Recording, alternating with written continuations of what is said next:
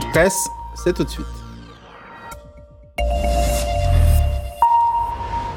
Avec Julien Cheida. Bonjour Julien. Bonjour. Pour commencer votre revue de presse, vous avez choisi de nous parler de livres et de lecture à l'occasion d'une journée un peu particulière en France. Eh oui, Philomé, on va même parler, regardez, ce titre de la Croix, de euh, Désir de lire, la Croix partenaire du Centre national euh, du livre, qui invite donc les Français à un événement un peu spécial aujourd'hui à 10h précises, et vous allez, vous allez le voir à l'instant, eh bien il s'agit de réserver à 10h, donc tout à l'heure, un quart d'heure de votre temps à euh, la lecture. Ça peut être un roman, un essai, ou comme sur la photo de cette jeune fille, une bande dessinée. La lecture, c'est, nous dit le journal, l'éloge du silence, de la concentration, de l'imagination aussi. C'est surtout aussi la transmission euh, du plaisir de la lecture, mais aussi l'art du partage, rappellent certains professeurs et des libraires qui sont interrogés dans le journal. C'est aussi un moyen de contrer l'omniprésence des écrans, surtout chez les plus jeunes. Donc Philomé, à 10 heures précises, vous savez ce que vous ferez tout à l'heure. Dans le même temps, tout en lisant, je sais également ce que je ferai, Julien Cheida, puisque nous aurons un œil, et c'est dans votre revue de presse, sur ce sommet franco-britannique censé acter la fin de la discorde entre la France et le Royaume-Uni. vous avez dit le mot juste, Philomé, censé acter la fin de la discorde, car on n'efface pas cinq ans de rancœur d'un claquement de doigts, nous dit Libération. Il n'empêche qu'on pourrait y croire à en lire le journal. Regardez cette jolie une, cette sorte de lune de miel entre le président Emmanuel Macron et le Premier ministre britannique Rishi Sunak, donc qui se rencontre à l'occasion du premier sommet euh, bilatéral entre les deux pays depuis quand même euh, cinq ans. Libération, dans son éditorial qui nous parle d'un optimisme retrouvé. Faut dire que les deux dirigeants qu'on voit aussi ont quasiment euh, le même profil déjà de manière visuelle, mais aussi dans leur parcours. Ils sont de la même génération.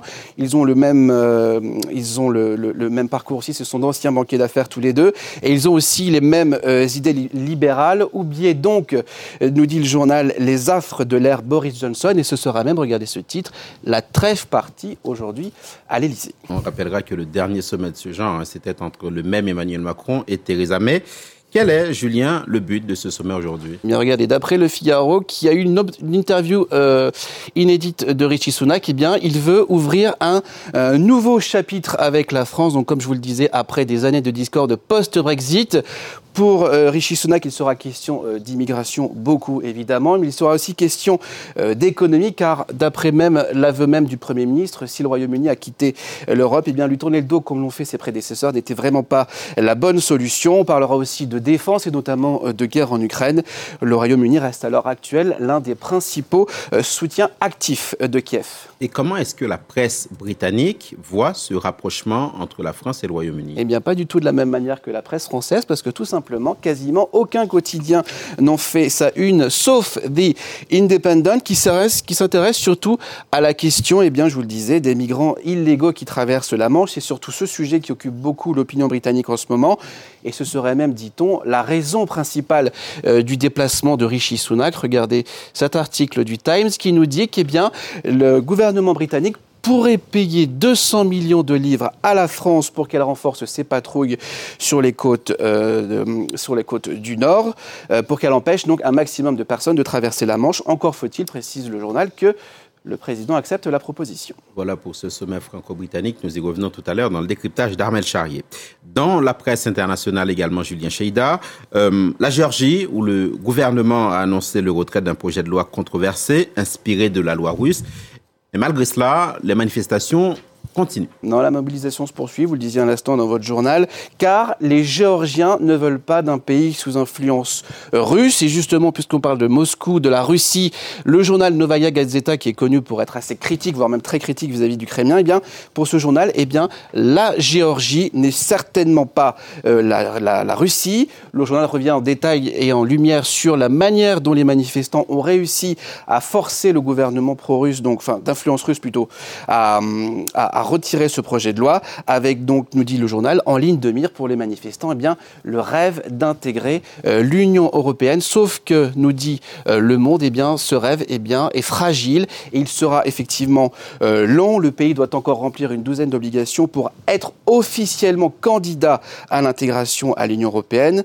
Il y a aussi la volonté du pouvoir d'y arriver, mais sauf que le pouvoir est partagé entre d'un côté une présidence très pro-occidentale et de l'autre côté, je vous le disais, un gouvernement euh, dominé par des dirigeants plutôt euh, bienveillants à l'égard de Moscou. Toute autre chose pour refermer votre revue de presse. On parle football, on parle de cet événement qui, qui agite la planète football, en France en tout cas.